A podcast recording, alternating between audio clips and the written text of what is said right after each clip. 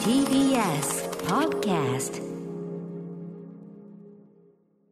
はい、木曜日です。うないさん、よろしくお願いします。よろしくお願いします今日からですか、あそこのあねサカスのハリー・ポッターショップが。はい、オープンしたみたいで。ねまだあのアクトシアターのね、その舞台の方、あれいつからでした？っけあれはもうちょい7月ですね7月か。はいそれに備えて、うん結構急ピッチでガンガンガンって作ってるなと思ったら、もうすっかりオープンあっという間に。ねえもう赤坂サカスが一体ハリー・ポッターの世界になりましたよね。ねさすがに人もいっぱい来てましたね。いや、あの、ローブ着てる人が結構いて。あれはさ、あの、衣装グッズみたいなのも売ってるんですかね？多分あのグッズショップもオープンしたはずなのでそこにもあると思うんですけどやっぱりあのユニバーサル・スタジオ・ジャパンで購入したとかじゃああないですかそうかそうか元はといえば。なんかさ下のさあの TBS のあの千代田線のさはい。赤坂の駅からこう歩いてくるところもうんうん。巨大なモニターになってて、ねでそこにいろいろ出てるんだけどあだから天気予報出てるんですよね。天気予報ちょっとためになる。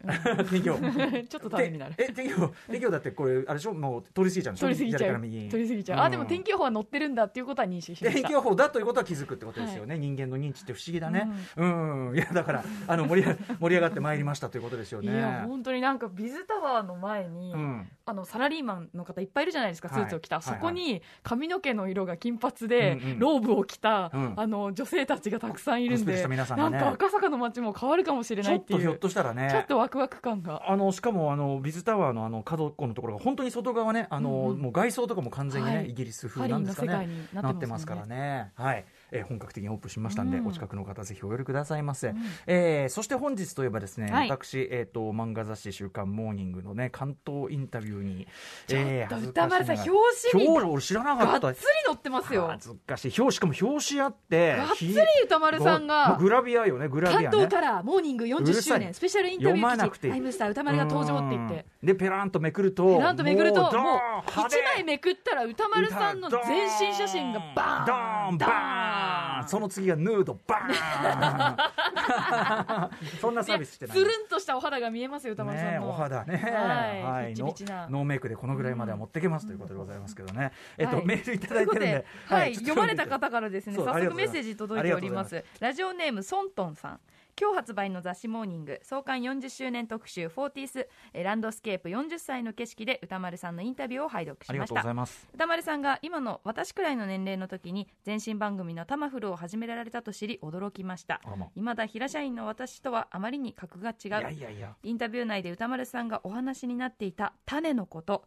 私は今までどのような種をまいてこられたのかも分かりませんしそれらが育っているかのような実感もまだありませんけれど40代になったら少しは今感じているしんどさも薄らいで自分のことを俯瞰して見られるようになるんじゃないかと歌丸さんのインタビューを読んで希望を持ちました、うん。というか歌丸さんのおっしゃる通り年齢に関係なく自分の好きなものをとことん追っていればきっとかっこよくいられますよね。ね。私も歌丸さんのような奇跡の弱い50を目指してこれからも精進していきますというありがとうございます。すソントンさん。そうか。じゃあということはソントンさんは30代後半といったところなんでしょうかね。かそうかもしれないですそねうなんですよ。あの今回もねモーニングが40周年を迎えるということで、えっとまあ、いろんな各界の人にその40歳の頃どうだったみたいなあの話をするというような企画みたいで、えっと、私ねあのちょうどその40歳前後40歳ちょっと、まあ、まさにそのソントンさんぐらいの時に、うん。あのウィークエンドシャッフルという番組を始めて、まあ、その前まではずっといや今もやってますけど、あのはい。ラップグループライムスターやっててで活動休止期間に一旦入ったまさにそのタイミングでラジオを始めるだからある意味すごくこう人生のまあ転機の瞬間でもありましたし、えー、とそれを通じてでもね逆に言うとあのこのインタビューでも言ってますけど、はい40前後でその自分のそのラジオ番組要するに自分のこういろんな持っていた要素を全てぶち込んだようなものというのをやるまでは、うん。なんていうんですかねあのなんなん例えばその分かってもらえてない感覚とか、うん。うんじなんか全然こう自分のやりたいことの何割もできてない感じとか、うん。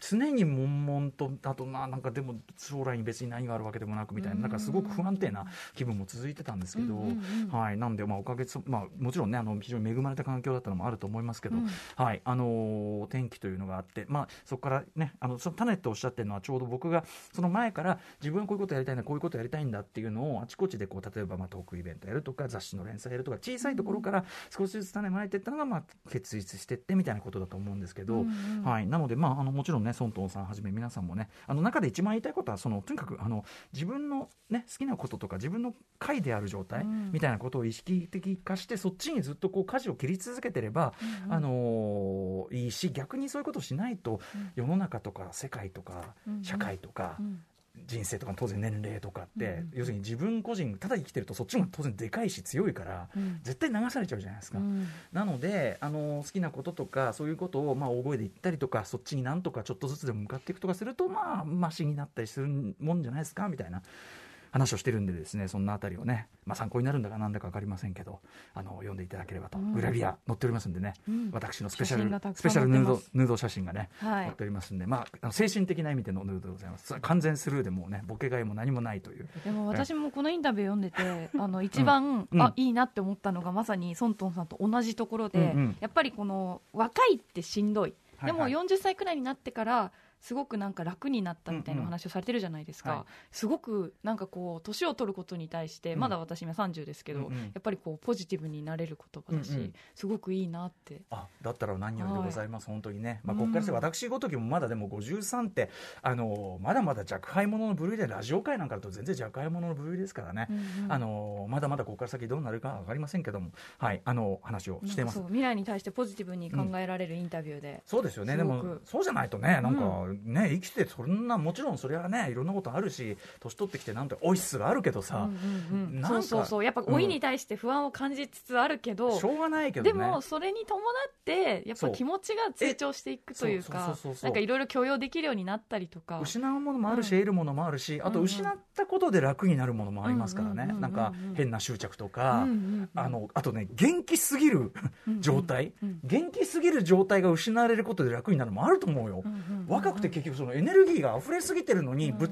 そこをどうしていいかも分からない。ない。しそしてそのエネルギーあるけど社会的には無力ってここがすごいイライラするとこじゃない、そのバランスがこそう取れてくるのがこう40くらいだったりするのかもしれなういですねどねパワーもおちょうど落ちてきてね、うんうんうんパパあー相応の相応のパワーに落ちてきてああちょうどいい塩梅だなんて、ここから先またね変化もあるかもしれませんけど、うん。あちなみにあのウェブの方でですね、はい、あのコミックん？コミックデイズというのの、えー、と編集ブログに完全版がせ掲載されているということなんで、はい、あのウェブの方のインタビューはさらにまたいろいろ言ってますんでね、あのそちらも読んでいただければと思う次第でございます。グラビアはこっちをねあの雑誌の方に写真もぜひごモーニング。覧くださいそしてまたあのうなえさんがこのモーニングなんか持ってるのが本当によく似合うちゃんとねあのグラグラゼニの話したりとかちゃんと読んでるからいやすごい。しばらく読んでなかったらグラゼにメジャーリーグ編になってて、おついにメジャーリーグ行ったのかと思って。ええみたいにな似合うなーあのってね。唐揚げあげるの上手なお姉ちゃんとは結婚したのかなとか言って。ねえいやいやいやありがとうございます、ということでモーニング載ってますんでぜひ見てください、えーそんなあたりで始めてみましょうか。アフターシックスジャンクション！After Six Junction. 6月16日木曜日時刻は今6時8分です。ラジオでお聞きの方もラジコでお聞きの方もこんばんは。TBS ラジオをキーステーションにお送りしているカルチャーキュレーションプログラムアフターシックスジャンクション通称アトロク。パーソナリティは私ラップグループライムスターのラッパー歌丸です。そして木曜パートナー TBS アナウンサーのうないりさです。今日なんかね暑くなる暑くなるって言ってもそんな、ね、温度がそこまでじゃない。むしろ寒かった。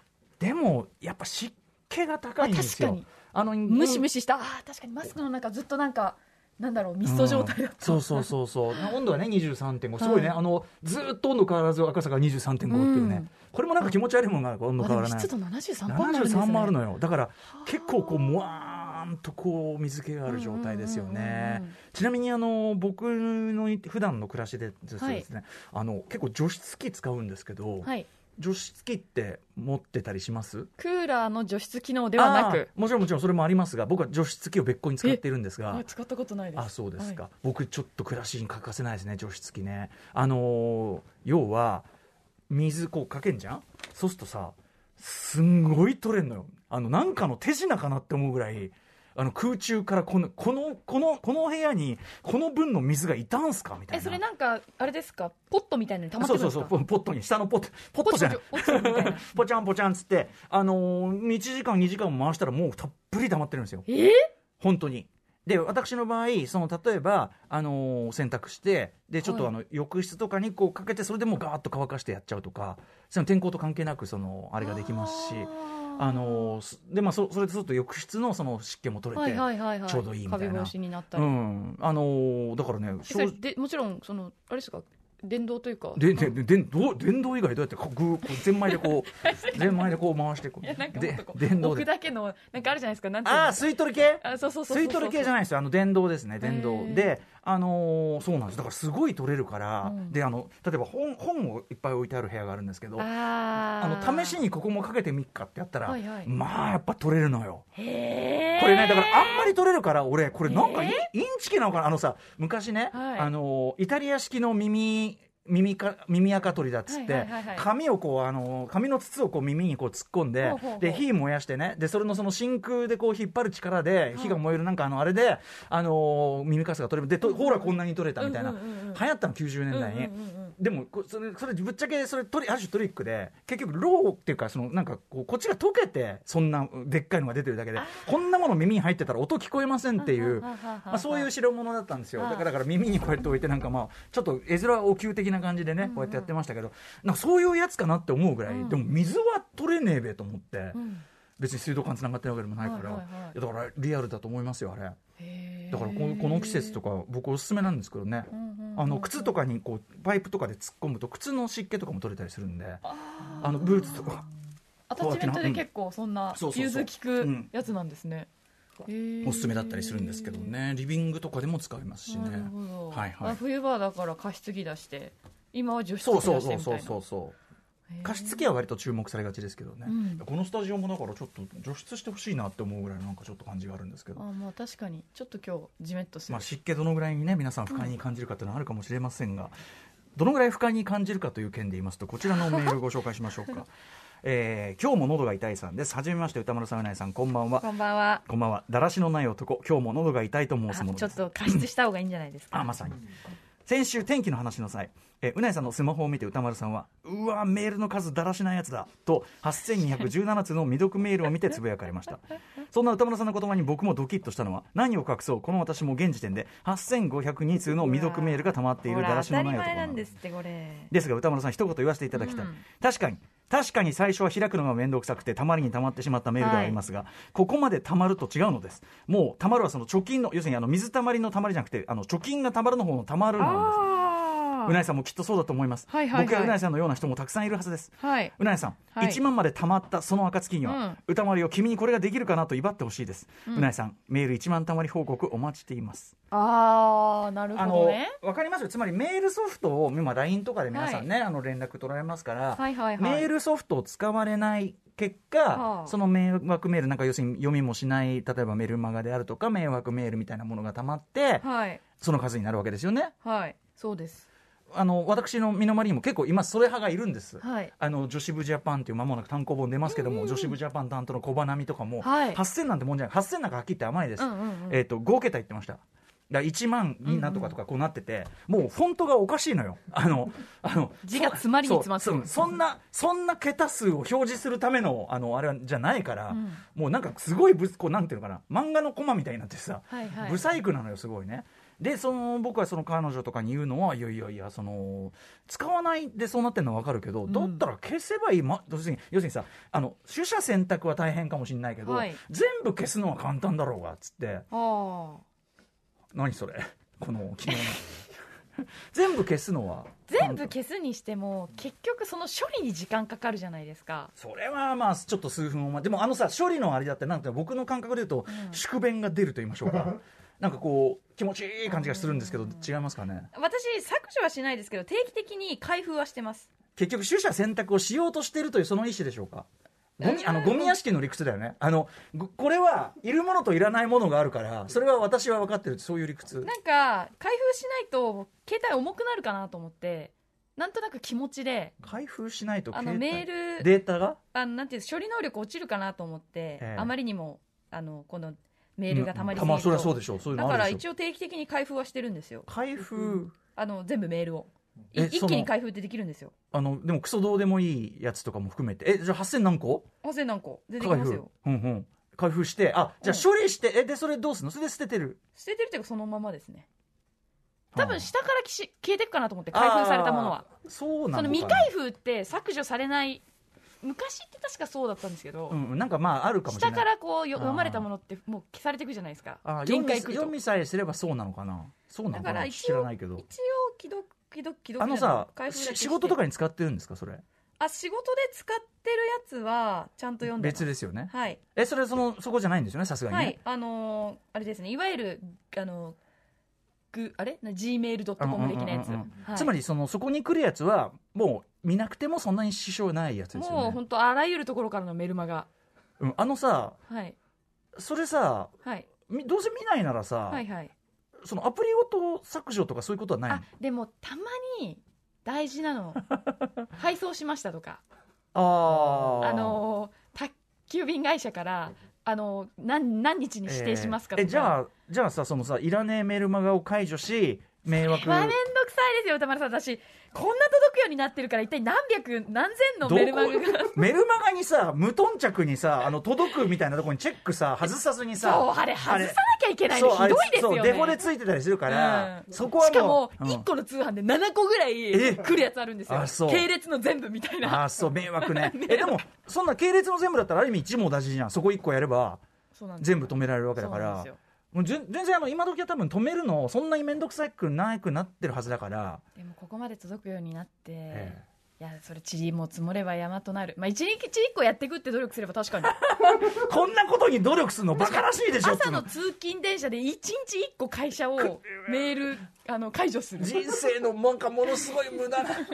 ぼとにかくあのさあとさ僕そのあ赤い字が出たまんまなのが、はいはい。はいその気持ち悪くないんですかっていうのが一番不思議なあのメールに関しては全くないですそうなの、はい、俺 LINE とかはさすがに読みますけど。うん、でもめやっぱ赤はさ要はさあれ気にねあおいおいと読めよ読めよとそういうマークじゃん、うん。そのあれがなんかどうでもいい色なら別にいいんだけどさ赤だからやっぱエマージェンシーエマージェンシーだし、はい。俺の感覚で言うとあのさ鼻の中にさ、はあはあ。ちょっとさこう乾いたさすみません汚い話しますよ。乾いた粉状の鼻くそがいるなって分かる時あるじゃない。息出した時。そうそう。鼻から息出した時に。でさ鼻毛のあたりにぶら下がっててさ息するたびにさ息するたびにさで外で外から見ても別にそれはそんな見えないの。見えない位置なんだけどでも自分にはこうプラーンプラーンっつってなってんのが分かる？そうそうそうそう。分かるわけ。そうそうそうそうそうみたいな感じなんだよ。だからさ歌丸さんにとって俺ははそう俺それくらい気になるんです気ねになる気になる。それは歌丸さんはほとんど丁寧にその解除とかもしてるから大事なメールしか来ないからじゃないですか。解除そうあのとそうだね。届くメールの何割が大事なメールですか、うんと8割9割8割、うん。9割、うん、その余計な登録もしてないし仕事ですごい使ってるからだからそういう意味ではその8000いくつありえないわけです私よ99%が不要なメールなんですよ。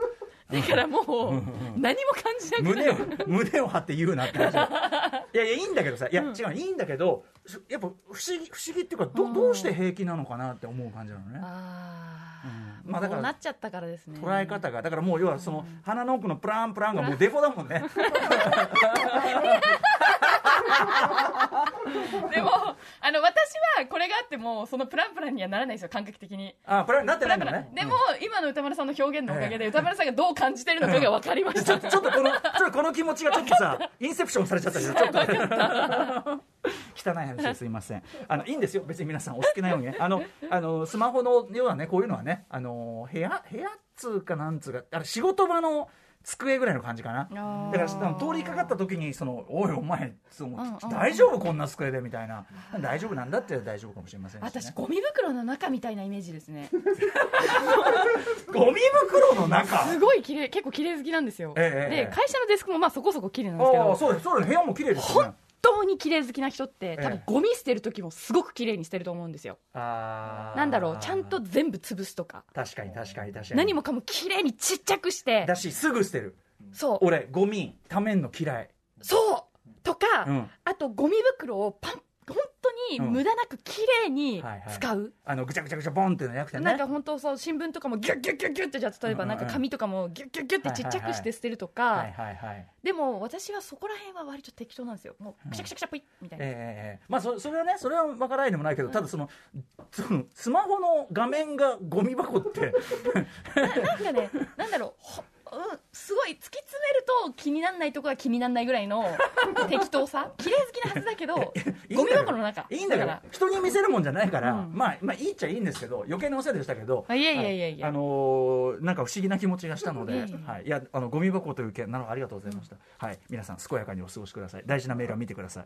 あ。と時々あれに埋もれて見なかったとか言ってるやつがいるからね。確かに。はい、さあということで。それは気をつけたいところ。はい、ということでメニュー紹介もあります。6時30分からのカルチャートークは配信カルチャーに詳しいプロデューサーの多田木一馬さんがご出演です、えー去年12月2日の木曜日2021年ゲーム配信業界注目トピックス、えー解説以来の出演となります、えー2022年上半期に起きた大小さまざまな事件やニュースにインターネットや SNS が与えた影響について解説していただきます。続いて7時から日替わりでライブや DJ プレイをお送りする音楽コーナーライブダイレクト。こちらのアーティストです